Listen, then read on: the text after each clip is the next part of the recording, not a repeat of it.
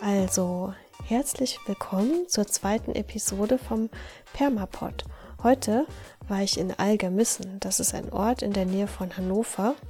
Und hier habe ich die Gärtnerei besucht, ähm, wo das Gemüse heranwächst für die Solavi Hannover. Und ein Freund von mir bekommt von dieser Solavi sein Gemüse jede Woche. Und da sind wir irgendwie drauf gekommen, äh, dass wir ja vielleicht mal ein Interview mit dem zuständigen Gärtner hier machen könnten. Und naja, das haben wir heute gemacht. Der Martin war so freundlich, uns da in seiner Gärtnerei zu empfangen. Und ähm, ich wollte euch nur mal kurz erzählen, was wir da noch, bevor das Gespräch losging, so gemacht haben. Also wir haben uns die Gewächshäuser angeschaut und ja, da gab es schon einiges an Kohl und auch Salaten noch zu sehen und äh, übrigens auch äh, Küken und Hühner und es liefen auch ein paar Katzen herum und es war wirklich eine, eine sehr nette, sympathische, gemütliche, auch leicht chaotische Atmosphäre. Und ähm, genau, und dann hat der Martin uns noch angeboten, dass wir auch noch den Acker besichtigen fahren. Das haben wir gemacht und auch da Hühner unterwegs, Katzen unterwegs und äh, Gemüse ohne Ende.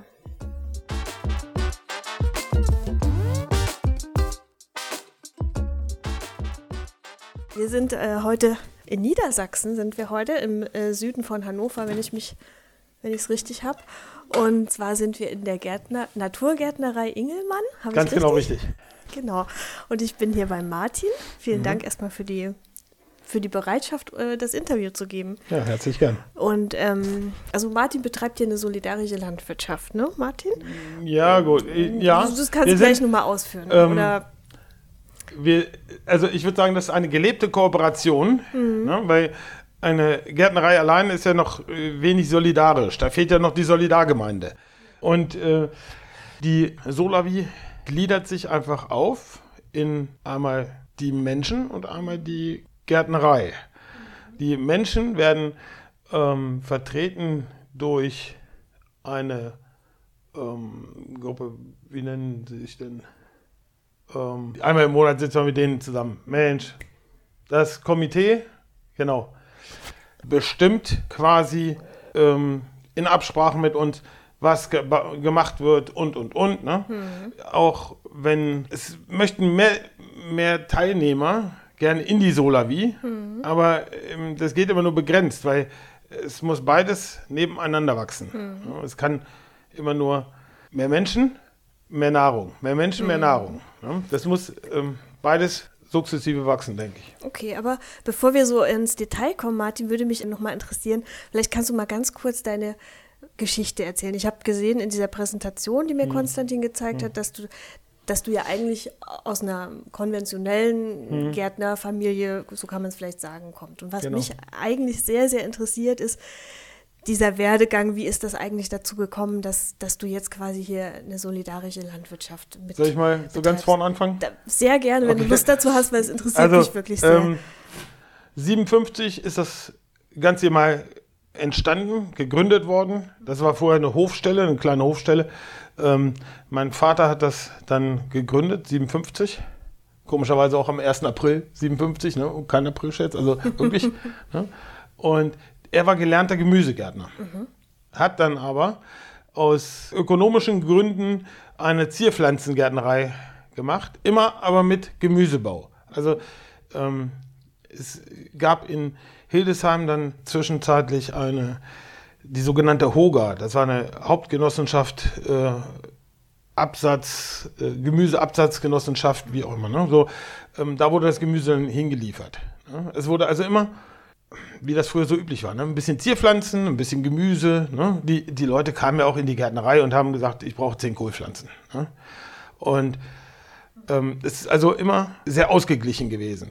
Und irgendwann, ähm, 93, 93 haben Mechtet und ich das übernommen. Und ja, dann kam das immer so, da haben wir Nützlinge eingesetzt, weil ich gesagt habe, ey, das ist alles, ich kannte jedes Spritzmittel, ne? ich kannte jeden äh, Wirkstoff und ne, also von wegen dieses ja, Wirkstoffwechseln und ne, damit sich keine Resistenzen aufbauen. Mhm.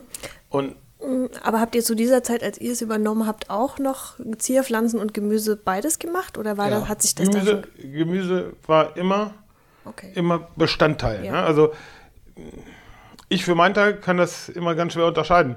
Zierpflanzen und Gemüse, das sind Pflanzen. Ne? Und wie man die einsetzt, ne? Ob man die einen vielleicht äh, zur Freude, das kann auch zur Gesunderhaltung beitragen und das andere zur Nahrung. Im, im Prinzip ist alles Pflanze. Ne?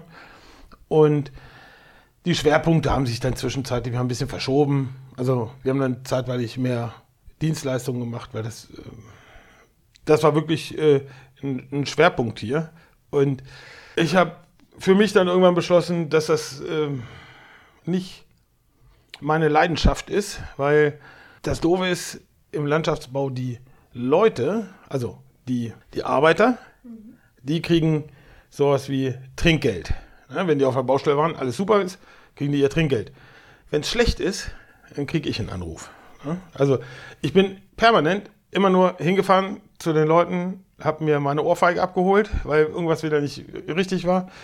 War abends komplett frustriert, habe den ganzen Tag rumgebracht und eigentlich nur mit Leuten geredet und ähm, es war, das ist so unbefriedigend gewesen. Habe ich gesagt, das muss sich ändern. Da haben wir Dienstleistungen immer weiter runtergefahren und ähm, haben mehr Gemüsebau gemacht, haben mehr Gemüse im Laden verkauft, haben dann die Biozertifizierung gekriegt, weil wir ähm, nur mit Biozertifizierung kannst du überhaupt äh, das Gemüse verkaufen. Du kannst es auch anders verkaufen, aber dann passt der Preis überhaupt nicht. Ne? Und ähm, wir sind dann am Anfang, haben wir dann einen, einen Pflanzenschutzberater, hieß der, ne? Pflanzenschutzberater, der kam da vorbei und der hat dann durchgeguckt, hat uns nochmal so die Feinheiten gezeigt, ne? das ist die Laus der Nützling ist für die und ne? dass das alles passte.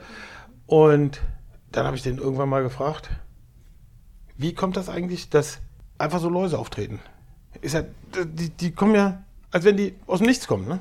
Pop, sind die da. Das ist ganz einfach, sagt er. Wenn wir in der Uni Läuse brauchen, dann nehmen wir Pflanzen und die kriegen einfach Kalkamonsalpeter. Damit haben die so weiche Zellen, die ziehen die Läuse wie ein Magnet an. Und dann äh, war für mich einiges klar. Und da habe ich, genau, da habe ich die äh, mineralische Düngung, haben wir komplett eingestellt. Aber die ersten Gehversuche mit organischen Düngern gemacht. Kann ich mich noch dran erinnern. Boah, Mann, hat das gestunken manchmal, ne? Was Das- habt ihr genommen da? Dieses, äh, ähm, wie heißt das? Brennnesseljauche. Ja, auch. Und äh, da gibt es diesen, diesen organischen Dünger. Hornspäne gibt's noch. Plantophit oder äh, weiß nicht, irgendwie so. ne? Plantosan kenne ich, glaube ich, Ja, auch, ja. also es gibt so einen, ähm, einen Dünger, den, der ist äh, Melasse basiert. Den kannst du ins Wasser kippen. Ne? ich kenne den, ich kenne den, den ben- haben wir benutzt zum Hm. Ja. Orchideendüngen Ja, in, in Heidelberg. Den musst du sofort auch anwenden. Mhm. Und bei uns, wir haben gedacht, naja, war alles in Bewässerungssystem, ne? Mhm. Kippst du ins Bewässerungssystem rein, lässt laufen. Kommst du morgens rein, denkst, alter Schwede, irgendwas ist hier ja verkehrt, ne? Und seitdem ähm, brauchen wir das nicht mehr. Ne? Also mit Kompost, das reicht hin. Und du brauchst für die, fürs Anzuchtsubstrat brauchen wir immer noch ein ganz bisschen Hornspäne, weil sonst passt das Verhältnis im Kompost nicht. Aber ansonsten ähm, kein Mineraldünger und damit keine Schädlinge. Hm? Also klar treten mal Läuse auf. Und wenn du es siehst, und manchmal bin ich auch ein bisschen ungeduldig, dann bestelle ich Nützlinge. Aber es würde sich auch so regulieren. Aber das war, war, das so der Ausgangspunkt, wo das bei dir irgendwie Klick gemacht Ja, hat und du gesagt ist- hast, also ich muss jetzt irgendwie Ja, genau. umstellen. Und, Und dann habe ich ähm, mich mit Thomas Köhler von Transition Town Hannover irgendwann mal zusammengesetzt und dem habe ich gesagt, du, also wenn ihr irgendwie eine Solavi hier aufbauen wollt, ne? Ich sage, ich würde das sofort machen, ne? Und dann hat er irgendwann hat er mich angerufen, du, hier sind zwei Leute, ähm, die wollen eine Solavi aufbauen. Hast du Lust? Ich sage, ja klar, schick sie her. Ne? Ja, und dann sind die hier angekommen. Das erste, die riefen mich an, Helmut und äh, Roman. Und da sage ich, ich habe da jetzt überhaupt keinen Kopf für. Ne? Das war kurz vor Weihnachten. Wir hatten hier Tannenbäume und ich sage, nee. Also irgendwann ne, können wir uns gerne nach Weihnachten drüber unterhalten. Da haben die wirklich nach Weihnachten auch wieder angerufen und dann haben wir das relativ schnell alles in die Wege geleitet. Also ähm, wir hatten zum Jahreswechsel ersten Gespräch, das erste Gespräch. Um welches Jahr geht's? 18. Okay, ist gar nicht lange her. Nee. Und also von 17 auf 18 Jahreswechsel haben wir ähm, die ersten Kontakte gehabt und im Juli haben wir schon gestartet. Also zum 1. Juli haben wir gestartet. Und ähm, wir haben dann gleich zugesehen, dass wir wirklich so die Ressourcen alle mal freigemacht haben und haben Jungpflanzen und gepflanzt und ne, das, äh, wir wussten ja auch nicht, wie viel, wie viel Teilnehmer, Ernteteiler sind gleich von Anfang an da. Ne? Und da hat man gesagt, gut, mit 50 starten wir. Und dann waren es Anfang Juli, waren es, weiß ich, 25 oder so, 25 volle Anteile. Da habe ich gesagt, ist egal. Die, die, die Fläche ist da und ist bestellt. Ne? Wir ernten jetzt. Und dann sag ich, die, die als erste dabei waren, die haben dann natürlich auch ähm, wirklich riesen Portionen gehabt. Ne? Mhm. Die haben dann schon alle gestöhnt, oh, kriegen wir nicht weg. Ne? Aber ich ja. sage, das ist egal, da müsst ihr jetzt durch, da müsst ihr einkochen. Ja. Ne? Und dann hat sich das, so im Laufe des Jahres, hat sich das dann ähm, ein bisschen reguliert. Ne? Und dann ähm, funktioniert das jetzt eigentlich schon ganz gut. Hm. Und äh, wie viele Leute versorgst du jetzt mittlerweile damit? Wie viele Anteile äh, sind es? Es müssen so 70 volle Anteile sein. Also wir versorgen so um die 120, 125 Haushalte. Ich kann das immer nicht so ganz genau sagen, weil es ändert sich ja monatlich. Ne? Also wir haben jetzt einfach einen Aufnahmestopp gemacht, weil ähm, im Winter wächst es einfach zu langsam und hm. Dann zu sagen, nee, dann kriegen alle nur eine halbe Portion, das, das ist nicht fair. Naja, klar, ne? das muss ja, das ist ja dieses, genau. was wir am hm. Anfang hatten, das muss hm. ja ausgeglichen sein, genau. Fläche und das, wer genau. versorgt werden kann. Ähm, ich würde jetzt noch mal ganz kurz nur zusammenfassen für Leute, die vielleicht das hören und nicht wissen, was solidarische Landwirtschaft ist. Also das im Prinzip ganz einfach, ne? Äh, eine gewisse Gemeinschaft von Leuten genau. erklärt sich bereit. Ja, sagt zum Gärtner, alles, was du anbaust, nehmen wir. Mhm. Sag uns deine Kosten, wir übernehmen die Kosten, teilen die durch unsere Köpfe. Mhm. Und damit hast du ein Auskommen und wir haben das Gemüse. Mhm. Ja? ja? Es gibt ja äh, im Raum Hannover auch mehrere solidarische ja, Landwirtschaften. Ne? Das stimmt. Gibt es da Unterschiede? Gibt es da irgendwas, was bei euch vielleicht anders ist als ähm, bei den anderen? Weißt du das? Also, ich habe mich jetzt nicht so intensiv mit den anderen äh, beschäftigt, aber äh, Wildwuchs ist eine vegane Solavie. Also vegan heißt auch, da wird kein, kein Mist eingesetzt oder kein tierischer Dünger eingesetzt. Das ähm, finde ich, ist, ist kein natürlicher runder Kreislauf. Für mich muss, muss das immer alles Kreisläufe ergeben. Ne? Und ähm, man kann nicht eins ausklammern. Ähm, und das andere ist, wie heißen die? In ähm, Adolfshof, Gut Adolfshof. Die haben auch noch äh, einen Milchanteil mit dabei und Eieranteil.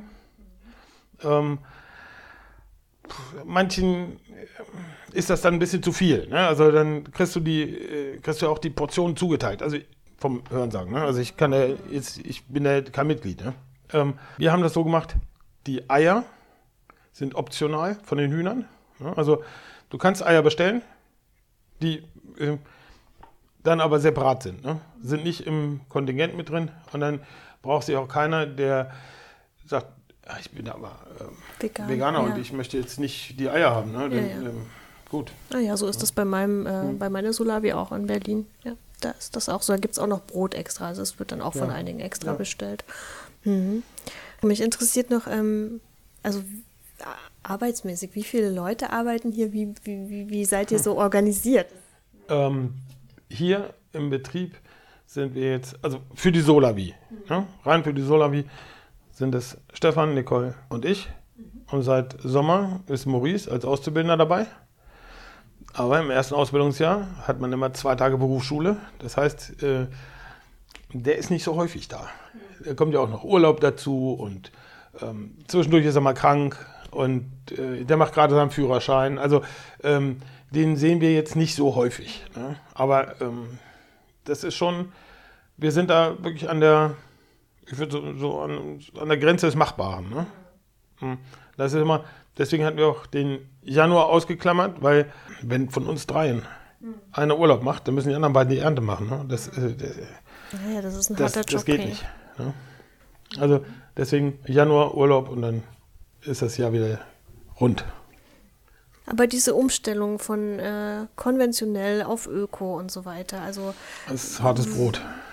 die Umstellung an sich, Die Umstellung, ja klar. Das interessiert mich auch, das, wie man das Das eigentlich ganze macht. Denken. Also ähm, alles, was ich als Gärtner gelernt habe, konnte ich dann quasi über den Haufen schmeißen, weil das stimmt so nicht. Du wirst in der Berufsschule wirst du quasi belogen. Ne? Das ist, es funktioniert so nicht, wie, wie die es sagen. Klar, kannst du Pflanzen am Leben erhalten, aber das hat mit natürlich nichts zu tun. Das ist, ähm, ich konnte hinterher auch die ganzen Kulturen ne, mit äh, allem möglichen Nährsalzen und und und. Ne. Das ist alles schön, aber ähm, das ist nicht natürlich. Und dann eine Bodenprobe gezogen und dann hast du ähm, genau die Nährstoffangaben. Dann sagen sie dir genau, welche Nährstoffe noch dazukommen. Und jetzt machen wir gar nichts mehr. Also das muss man sich wirklich, ähm, es wird nichts abgewogen, es wird nichts abgemessen, es wird einfach gegärtnert. Also Hornspäne, hm, eine Handvoll dran. Passt. Und Kompost, wie viel Kompost, wie viel Torf? Da guckst du die Erde an und denkst, okay, können wir so lassen. Jeder Kompost ist anders. Du kannst ja nicht nach Schema F. Und ich habe so oft eine Bodenuntersuchung in Hannover machen lassen und jedes Mal das Gleiche. Das war wie ein Déjà-vu. Und hinterher habe ich dann gesagt, ey, wenn unser Kompost immer gleich ist, ne, ja, dann können wir es auch selber mischen. Ne? Und seitdem läuft das wirklich super. Wir haben keine Ausfallkrankheiten mehr auf, auf den Saatkisten. Das ist ähm, das, was mich früher wirklich geärgert hat. Und auch in der Umstellungsphase. Da war nicht genügend Kompost da. Dann haben wir zu frischen Kompost genommen. Und dann äh, ist der zu aktiv. Und dann hast du auch diese Unfallkrankheit mal. wie lange dauert diese um um Umstellphase? Ähm, also ich denke mal so, ähm, fünf Jahre, dann bist du aus dem Gröbsten raus. Ne? Und dann äh, ist aber trotzdem immer noch so, ne? dass du, du musst immer gucken, ändern, gucken, ändern. Es ist immer. hast, du, hast du mal gedacht, du lässt es und machst einfach wieder. Nee, nee. Also das, äh, das wäre ja nur aus ähm, ökonomischen Gründen. Ne? Also, äh, pff, aber das ist, das kann man ja auch nicht kaufen. Ne? Also ähm, so ein schönes Lebensgefühl. Ne? Und wenn du, wenn du Kinder hast, dann ist das ja, ähm, dann ist das ja noch mal ein bisschen was anderes. Dann musst du immer aufpassen. Oh je, nee, die, die habe ich gerade gespritzt und äh, das darfst du nicht. Und die dürfen alles essen. Ne? Die dürfen wirklich von vorn bis hinten alles essen. Wir hatten in den Anfängen der Umstellung hatten wir ein Haus mit Tomaten. Da könnte dir Nicole noch ein Lied von erzählen. Alles voll mit weißer Fliege. Alles voll. Und dann waren die Tomaten reif. Also spritzen ging sowieso nicht, ne? Und dann, oh, du konntest da nur noch mit Mundschutz rein, weil alles voll war mit weißer Fliege. Der Fehler war, Mineraldünger drauf und das ganze System war, ähm, war quasi so eingefahren, dass es funktioniert hat. Ne? Also Mineraldünger spritzen. Und jetzt lässt du den Mineraldünger weg. Aber es ist ja immer noch genügend Mineraldünger da und das biologisch hat sich ja noch nicht etabliert. Und dann kann das manchmal zu solchen Ausfällen führen. Ne? Also ähm, bei, der, bei dieser solidarischen Landwirtschaft würde mich schon nochmal interessieren, wer genau entscheidet eigentlich, was angebaut wird. Und ähm, vielleicht kannst du auch mal erzählen, gibt es irgendwie Sachen, wo du gemerkt hast, die gehen besonders gut oder das ist irgendwie totaler Mist, das mache ich nicht mehr. Ja. Das Also, würde mich noch interessieren. ähm, was angebaut wird, dafür wird, ähm, gibt es dann eine Umfrage. Also da kann man Wertungen abgeben, was einem besonders gut gefallen hat, was einem nicht so gut gefallen hat. Im Prinzip war alles, ich sag mal so, im grünen Bereich. Äh, Lauchzwiebeln waren den meisten ein bisschen zu viel oder aber einigen zu viel. Ne? Das heißt, wir machen weniger Lauchzwiebeln. Ähm, dann ist es aber auch so bei Tomaten zum Beispiel, wenn die kleinfrüchtigen Tomaten, das ist, sind tolle, geschmackvolle Dinge, aber die Ernte kostet auch das Doppelte bis Dreifache an Zeit. Und dann kann es sein, dass wir sagen, okay, ähm, uns fehlen jetzt zwei bis drei Hände und wir sagen einfach, wir machen weniger kleine und machen mehr große Tomaten. Ne? Weil sich das einfach vom Handling her hm. leichter ist. Ist es hier auch so, dass die Leute herkommen und äh, manchmal mithelfen? Gibt es da so Mitmachtage ja. oder sowas? Ähm, jeder kann mitmachen, wann er möchte. Ah, ja. ja okay. Also wir haben keine. Die Mitarbeit ist nicht verpflichtend. Ne? Mhm. Also es gibt keine Arbeitsstunden mhm. oder so. Wer Lust hat, kann gerne. Mhm. Wer keine Lust hat, eben nicht. Ne? Also okay. ich freue mich immer über Menschen, die interessiert sind. Aber ich habe nicht so gerne Menschen, die zur Pflichterfüllung kommen. Ja, also, ja klar. Mhm. Das ist, mhm. aber wer interessiert ist an Gärtnerei und Natur, herzlich gern. Mhm. Also mich hätte noch interessiert, wie du eigentlich die Abnehmer gefunden hast, aber das hast du eigentlich schon beschrieben, dass die sich ja quasi selbst gefunden haben. Das war, das war ein äh, hartes Stück Arbeit anfangs. Wir haben ähm, auf der in Hannover, also wir haben gesagt, okay, wir machen das.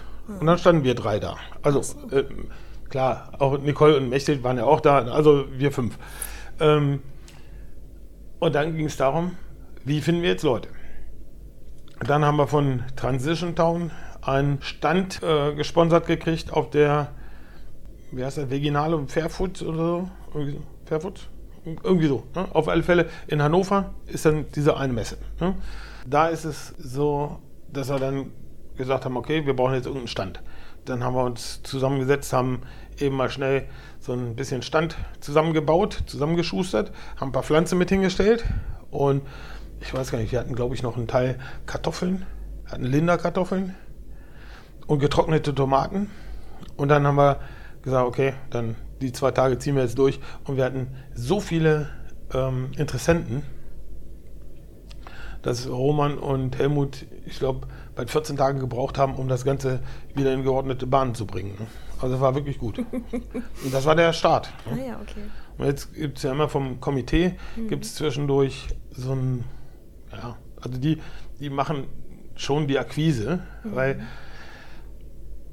wir hatten neulich so einen, ähm, einen Stand vor dem Zoo und dann ist immer so, ich kriege den Anruf, wir brauchen das, das, das ich bringe das Material hin, hole es hinterher wieder ab und ähm, die Leute vom Komitee oder von der Sola, wie wer interessiert ist, stellt sich hin und klärt die anderen Leute auf.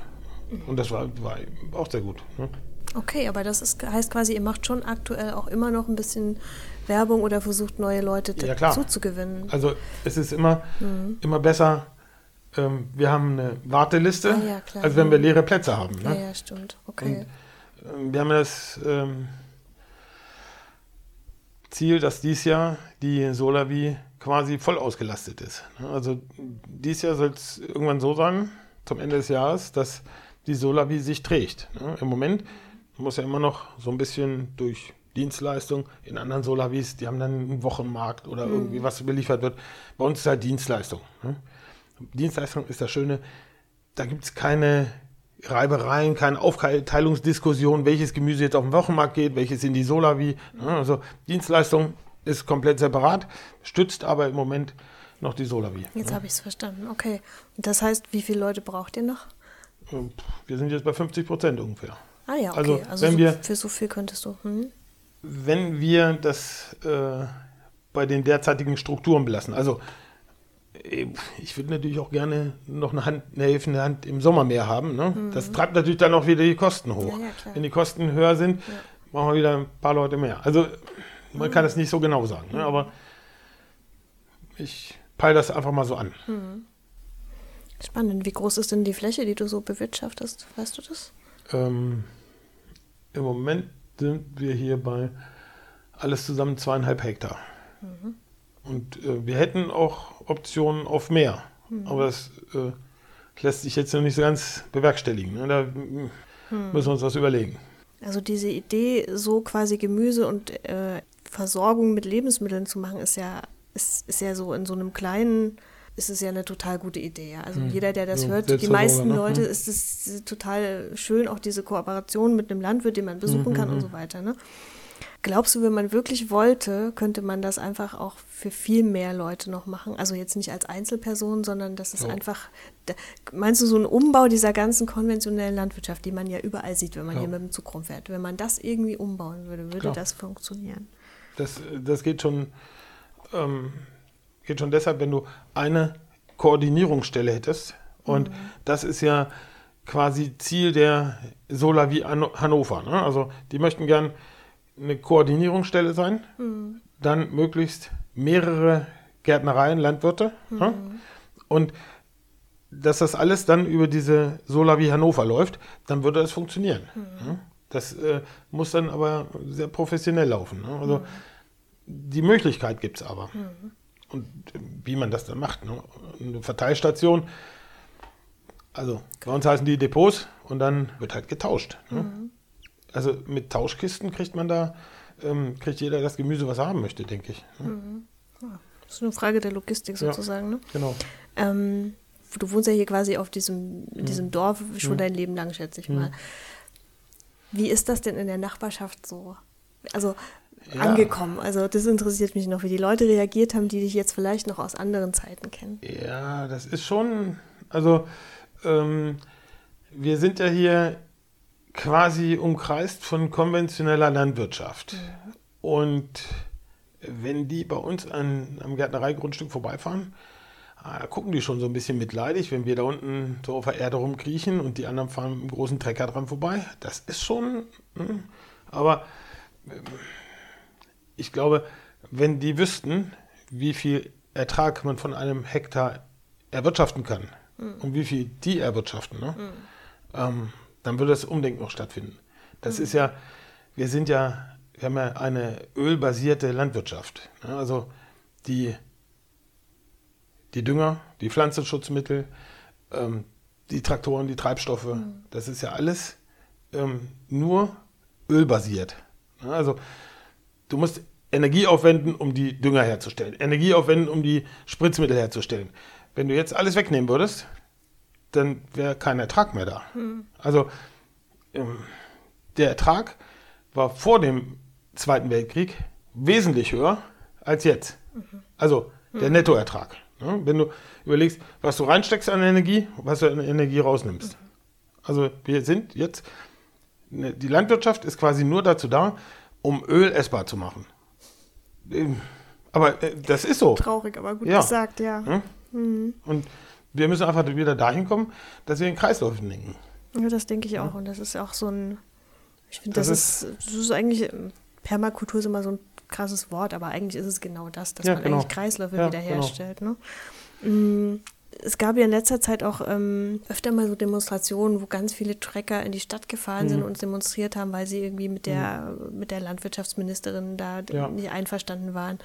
Und ähm, da frage ich mich immer, was da eigentlich so los ist und was da passieren müsste, damit irgendwie alle so ein bisschen zufriedener sind. Also ich glaube, ähm, das ist eine Entwicklung, die sich, die wird sich selber regulieren da wir immer mehr, ähm, ich sage jetzt mal, grüne Wähler haben, ne, wird es dazu führen, dass die Subventionen nicht mehr pro Fläche, sondern zu Humusbildung äh, führen. Also eine Subvention nicht mehr pro Fläche, sondern an den Humuszuwachs gekoppelt. Ne, da hätte man ja zwei Fliegen mit einer Klappe. Also CO2 hätte man im Boden und den Boden fruchtbarer gemacht. Da muss man sich einfach überlegen, wie man das geschickt anstellt. Da gibt es ja, ja ne, über Pyrolyseanlagen und so weiter. Die Möglichkeiten gibt es ja. Mhm. Aber ähm, im Moment ist ja so, so ein Landwirt kriegt Subventionen und kriegt ziemlich strikte Vorschriften.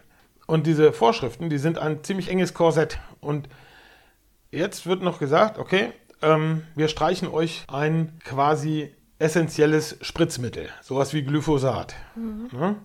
Und Glyphosat wird ja eingesetzt, um ähm, gekeimtes Getreide kaputt zu spritzen oder als, die sagen, Sikation dazu. Ne? Also wenn, wenn du einen Acker hast, wo auf einer Ecke so eine Tonkuppe ist und da wächst das Getreide ein bisschen später, dann reift das auch später. Dann kann der Mähdrescher aber nicht mähen. Ne? Dann wird einfach einmal komplett der ganze Acker mit äh, Glyphosat gespritzt. Und damit ist dieses Getreide dann auch tot. Es gibt dann eine Notreife aber sie können alles mähen. Das Doofe ist, dann haben wir Glyphosat im Brotgetreide. Und ähm, ich bin einfach der Meinung, dass wenn die Chemiekonzerne ihre Unbedenklichkeiten selber feststellen, dann kann das äh, nicht dazu führen, dass es ökologischer wird. Mhm. Ja? Und das ist jetzt einfach diese Umstellung. Und die Landwirtschaft als solches möchte gerne an dem, was eingefahren ist, möchte sie gern festhalten. Das geht aber nicht, weil ähm, es ist alles im Wandel. Und genauso wie das Klima sich wandelt, wandeln sich die Menschen und äh, auch die Landwirtschaft muss sich mitwandeln. Die, die kann nicht aber sagen, wir bleiben da, wo wir sind. Ne? Also, und da müssen die Bauern dann auch gucken, dass sie vielleicht von diesem F1-Getreide wegkommen. Ja, also die haben ja alles Hybridgetreide, also quasi alle, auch die Rüben, alles ist ja Hybridgetreide. Und wenn die davon nicht wegkommen, Also einfach keine Vielfalt sozusagen ist. ja genau, oder? aber wenn das Klima sich ändert, dann hast du eine Hybride, die genau auf das Klima, was jetzt ist, angepasst ist. Und die sind ja ziemlich eng geschnitten. Also ähm, so und so viel Dünger, so und so viel Pflanzenschutzmittel, so und so ein Klima und das funktioniert. Jetzt ändert sich das Klima. Und jetzt ändern sich die Anbaumethoden. Und dann können diese Sorten einfach nicht mehr mithalten. Wenn man jetzt aber eine samenfeste Sorte hat, dann werden immer die, die sich besser durchsetzen, mehr Ertrag bringen. Das heißt, also wenn man bei Getreide bleibt, die werden die meisten Körner bringen, die größeren Körner. Und es würde hinterher dazu führen, dass sich die Ackerpflanzen selber dem Klimawandel anpassen, wenn man von den F1-Hybriden weggeht. Also ich denke, da, es muss ein Umdenken stattfinden und klar, dass die Bauern sich wehren. Man muss diese Zwänge, die muss man ja auch sehen. Ne? Ja, die, also die, haben, kenne ich halt nicht so gut, aber die, die scheinen da die zu haben, sein. Äh, die sind zur Bank gegangen, haben gesagt, okay, wir haben so und so viel Hektar, wir beackern die so und so. Wir hatten in den letzten Jahren die und die Erträge. Das wird jetzt auch in den nächsten Jahren so sein. Wir brauchen einen Kredit von, was ich, 750.000, einer Million, wie auch immer. Wir brauchen die, die, die und die Maschinen. Ja, das heißt, die Bank möchte auch ihr Geld haben. Und jetzt nehmen wir denen einfach ein Stückchen weg. Und dann sagen die, ja, dann können wir die Kredite nicht mehr bedienen. Ich habe, äh, neulich habe ich so darüber nachgedacht. Früher haben die viel mehr geflücht. Und da habe ich gedacht, ey, die Bauern, die werden ja immer ökologischer, die flügen ja immer weniger, ne? Die haben aber nur geflücht, damit das alte Getreide, was aufläuft, ne? dass das wieder unterkommt. Dann haben sie oben wieder eine glatte Krume gehabt.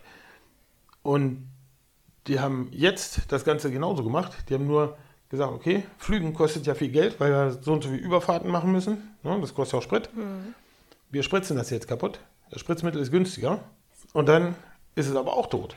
Und dann können wir direkt rein, äh, reindrillen. Ja, brauchen nur einmal grubbern, können drillen. Das ist, ja, das ist das Geld. Ne? Ja, ja, klar. Hm. Ich denke, das hat da viel mit zu tun.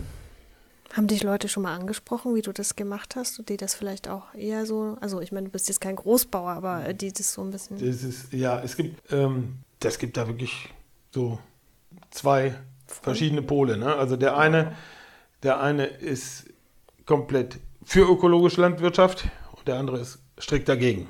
ne? Und dann kommt es immer darauf an, mit wem du sprichst. Ne? Also entweder Gegenwind oder Rückenwind. Ich möchte noch mal kurz über Hühner sprechen, Martin, weil ich habe ja diese, diese vielen äh, verschiedenen Hühner hier bei dir gesehen und das ist jetzt einfach eine Zusatzfrage. Äh. Also Hühner, finde ich, sind für einen natürlichen Gartenbau, sind die ganz wichtig. Also erstens, was Schäd- Schädlingsbekämpfung angeht, Düngereintrag, ähm, Unkrautvernichtung, ne, die sind, äh, die tragen sich ja fast selber. Ne? Also dadurch, dass sie Eier legen, ne, quasi noch den Nutzen bringen, ne, dass sie das Unkraut fressen und ähm, die haben ja dann auch jede Menge Drahtwürmer und gut, ein paar Regenwürmer müssen auch dran glauben. Ne? Aber im Prinzip so dieses Scharren in der obersten Krume, ne?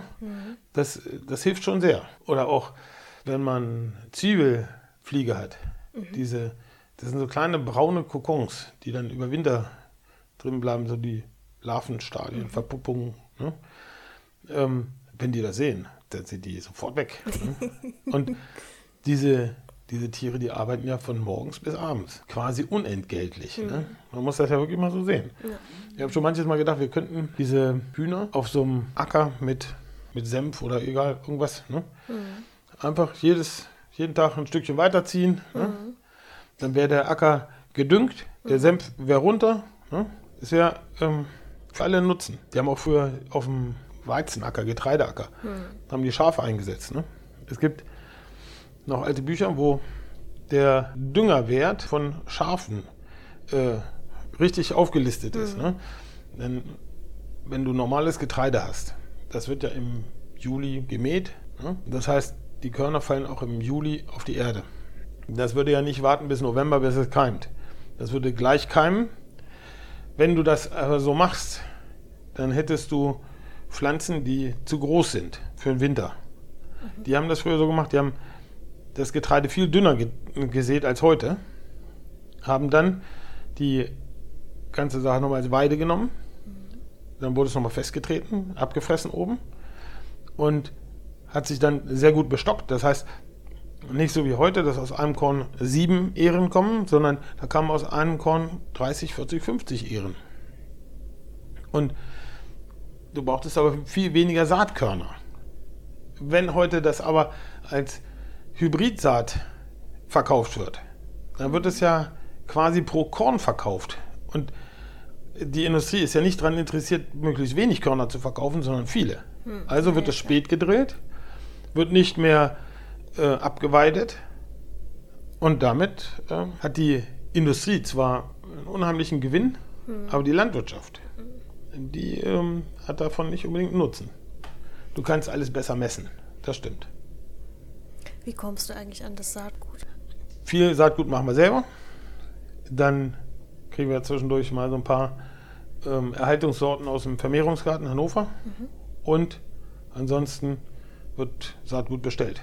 Da gibt es mhm. Bingenheimer und ähm, wie heißen die Österreicher? Rheinsaat ne? oder Sativa oder ähm, Dreschflegel die haben immer so kleine Portionen. Da muss ich hm. immer gleich so zehn Tüten nehmen. Das ist immer doof. ja, aber das ist einfach so. Aber jetzt hm? sind wir abgekommen von den, von den äh, Hühnern. Hühnern. Ja. Jetzt mich also, interessiert einfach nur, wie, wie kommt es, dass du hier so viele verschiedene Hühnerarten hast? Also, wir züchten in diesem Jahr, also in diesem Frühjahr jetzt nur das deutsche Lachshuhn. Hm? Mhm. Ähm, Nutztierrasse, man spricht davon Zweinutzungshuhn. Ne? Und die stehen auf der roten Liste, die müssen einfach in irgendeiner Weise erhalten werden. Dafür gibt es einen Rassestandard, die müssen dem Rassestandard entsprechen, ne, weil sonst würdest, hast du hinterher nicht mehr das, was du mal hattest. Ne? Mhm. Ähm, Im Spätsommer sind dann die anderen Rassen dran, sowas wie Mechelner, also weiße Mechelner und die schwarzen Jersey Giants. Mhm. Das sind beides große Tiere, die wachsen eher langsam, deswegen können die heute mit diesen Hybriden eigentlich nicht mehr mithalten. Haben aber, ähm, wenn man das jetzt mal so von der Fleischqualität sieht, haben die das bessere Fleisch. Mhm. Und ich bin fest davon überzeugt, dass der Sättigungsfaktor beim Menschen auch davon abhängig ist, wie die Fleischqualität ist. Also so ein Hähnchen, Hähnchen in Anführungsstrichen, was auf dem Grillwagen hängt. Das ist ein Küken, was acht Wochen alt ist. Hm. Also, ähm, du hast die schwedischen Isbar gesehen, da unten. Die sind auch ungefähr acht Wochen alt. Also die, nur in der Relation. Und dann, die haben ein relativ kurzes Leben, werden mit einem sehr ausgewogenen Mastfutter gefüttert, wo laut Futterangaben der Futtermühle ein Kilo Futter ein Kilo Fleisch ergibt das ist wie eine Zauberformel. Das muss ja irgendwo herkommen. Ne? Also mhm. Federn sind ja auch noch da und Ausscheidungen sind ja auch noch da. Und ein Energieverbrauch von Leben ist ja auch noch da. Also wie geht es, dass ein Kilo Futter ein Kilo Fleisch erzeugt? Hm? Das, das ist die Wunderformel. Dieser, und ähm, das ist nur möglich, wenn du viel Wasser bindest mhm. an dem Fleisch. Ne? Aber das ist dann kein Sättigungsfaktor. Wenn du aber einen ausgewachsenen Hahn hast, der zwölf Monate alt ist, 14 Monate, so, ne? ähm, der wird geschlachtet und diese Fleischqualität, das ist eine ganz andere. Auch die Färbung ist anders. Hm. Ähm, da, da, reicht allerdings nicht mehr dieses 20 Minuten in den Ofen und fertig. Ne? Das muss dann vielleicht eine Stunde in den Ofen. Hm. Aber der Sättigungsfaktor ist wesentlich höher. Ich finde einfach, es ist wichtig, dass man diese Rassen erhält. Wir haben hier einmal im Jahr die größte Kükenbörse Norddeutschlands hier. Und ähm, das liegt, liegt einfach daran, es gibt nicht mehr so viele Rassegeflügelzüchter wie früher, weil die meisten züchten Hybriden. Und ähm, wir gucken dann, dass wir hier wirklich viele Rassen für die Kükenbörse haben. Und da gibt es dann auch viele, die sagen, okay, ich nehme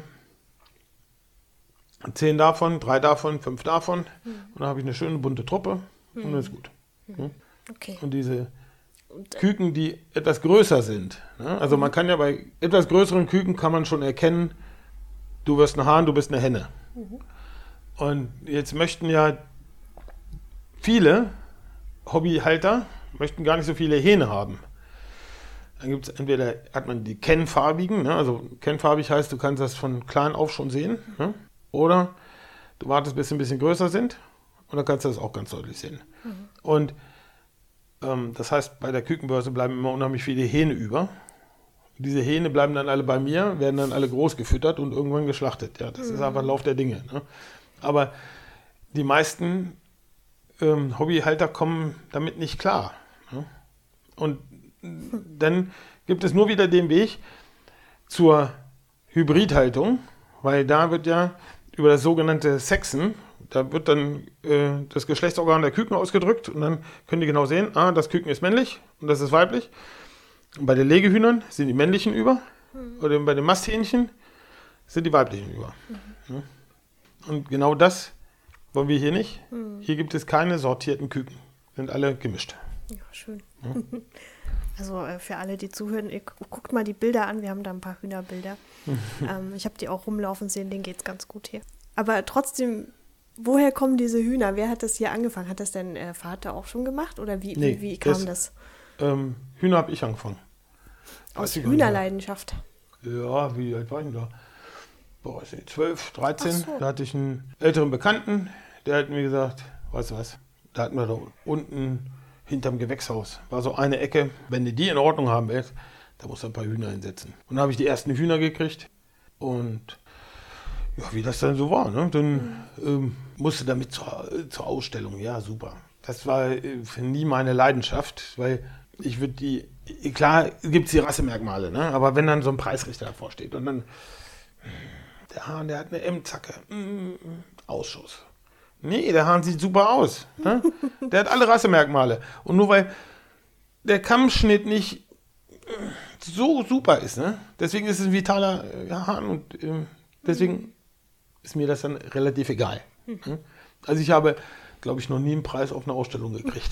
Aber wunderschöne Hühner gibt es hier trotzdem. ja, Ähm, mich würde jetzt noch interessieren, ob du eigentlich ein Lieblingsgemüse hast. also äh, das, das stimmt wirklich. Ich habe da noch nicht so drüber nachgedacht, aber ein Lieblingsgemüse schon, weil ähm, wir haben hier früher hektarweise Blumenkohl angebaut. Ne? Allerdings immer Hybrid-Blumenkohl. Und dann war es wirklich schwer von dem Hybrid-Blumenkohl auf samenfesten Blumenkohl, weil samenfester Blumenkohl ist so ziemlich die Königsdisziplin der ähm, ökologischen Saatgutgewinnung. Okay. Das ist wirklich äh, eine echte Herausforderung. Da super Sorten zu machen. Da sind die äh, von Bingenheimer Saatgut sind da jetzt wirklich schon ganz schön weit. Ähm, kostet aber auch immer gleich richtig Geld. Ne? Also so eine, Wieso ist das so schwierig? ja, weil der nicht so, so einfach blüht wie andere. Ne? Und da musst du ja auch definieren, welche Kreuzung du haben willst. Ne? Also du musst ja erstmal eine Sorte haben, die annähernd so gut ist wie Hybrid-Saatgut. Ne? Jetzt gibt es dann sowas wie Erfurter Zwerg. Die, äh, die gab es schon zur Lehrzeit von meinem Vater. Ne? Das ist, ähm, die gibt es, klar. Aber ansonsten gibt es nur Hybrid-Saatgut. Und jetzt ging es dann immer so weiter. Dann gab es Odysseus, dann gab es, keine Ahnung, gab es noch ein paar. Und jetzt haben sie wirklich ähm, tolle Sorten. Und ähm, im letzten Jahr haben wir ganz viel Blumenkohl angebaut. Ne? Und dann war es so heiß und der Blumenkohl, der bewegte sich nicht. Da, da passierte nichts. Und im Herbst, da hat es dann geregnet. Und ich denke, das kann doch nicht sein. Der ganze Blumenkohl auf einen Schlag. Ja. Und, dann das- gab es Blumenkohl. da gab es. Blumenkohl, ja. Das, das, ja. Das kann man dann nicht aufhalten. Ne? Und Du kannst regnen so viel, wie du willst. Wenn es in der Natur regnet, dann ist es immer so, dass du niedrige Temperaturen hast. Und wenn der Gärtner regnet, dann hast du hohe Temperaturen. Das, das passt nicht zusammen. Das fördert dann den Schädlingsbefall. Hast recht. Und was mir noch aufgefallen ist, die Wurzeln der Pflanzen, Die gehen tief runter, wenn es trocken ist, holen sich die Nährstoffe von unten oder das Wasser. Wenn die das Wasser von unten holen, fehlen manchmal die Nährstoffe aus dem Kompost, den wir denen anbieten. Weil im oberen Bereich ist ja alles trocken. Jetzt geben wir Wasser drauf. Das heißt, die Pflanzen stellen das Wurzelwachstum nach unten ein und sagen, ey, oben ist ja viel Nährstoffe, viel Wasser, wir machen oben. Wenn wir dann aber wieder aufhören zu regnen, die unteren Wurzeln, die sind ja dann nicht mehr aktiv. Also eine Wurzel, wenn die nicht ständig wächst, die wird ja, Ja, ja, klar. die muss wachsen. Okay. Wenn sie aber nicht mehr wächst, weil es nicht mehr erforderlich ist, dann kann das dazu führen, dass die Pflanze Welkeerscheinungen hat. Wenn Blumenkohl Welkeerscheinungen hat, kann das dazu führen, dass sie Frühblüher haben. Das heißt, du hast dann nur so kleine Köpfe, Notblüte. ja, Notblüte, ne, und dann war es das. Okay. Also äh, das ist schon, Also es ist quasi eine Herausforderung. finde ich, ja. Ja. Also du musst bewässern oder du musst eine nasse, nasse Stelle haben. Also wir gucken mal, wie wir das im nächsten Jahr machen. Vielleicht setzen wir die auf den Kartoffelacker. Der ist so ein bisschen schattig. Ich glaube, das wäre für Sommerblumenkohl ganz gut. Was mich da so ein bisschen stört, ist, 20 Meter daneben ist eine Hochspannungsleitung. Und Hochspannungsleitung heißt immer strahlen. Also wenn du Bienen unter Hochspannungsleitung hast, die ziehen aus der Beute aus. Ja? Okay. Und ähm, die sind da wesentlich empfindlicher, was Strahlen angeht. Im Feldweg kann man das immer schön sehen. Da geht die Hochspannungsleitung geht über den Feldweg und wenn die Sonne dann scheint, dann ja, so ein kleines Kabel bildet unten so einen breiten Schatten. Also wenn das, wenn das hochrechnen würdest, dann wäre die Sonne ja nur, weiß ich, vielleicht 5000 Kilometer weg. Ja, weil sonst passt der Winkel ja nicht mehr. Wenn die Sonne aber weit weg ist, dann muss irgendwas anderes einen Schatten verursachen. Und das ist dieses Spannungsfeld um das Kabel. Okay. Und wenn da eine Spannung ist, dann gibt es auch Strahlung. Ja. Also ähm, ich bin da sehr, äh, sehr skeptisch, ob das gut ist. Zum Thema Sonne hätte ich doch schon noch eine Frage. Also ähm, äh, um Berlin herum war es letztes Jahr extrem heiß und die Jahre davor auch. Also wie konntest du so damit umgehen, mit dieser krassen Hitze im Sommer? Oder war es hier in Hannover gar nicht so? Doch, doch, doch. Hier, das war genauso.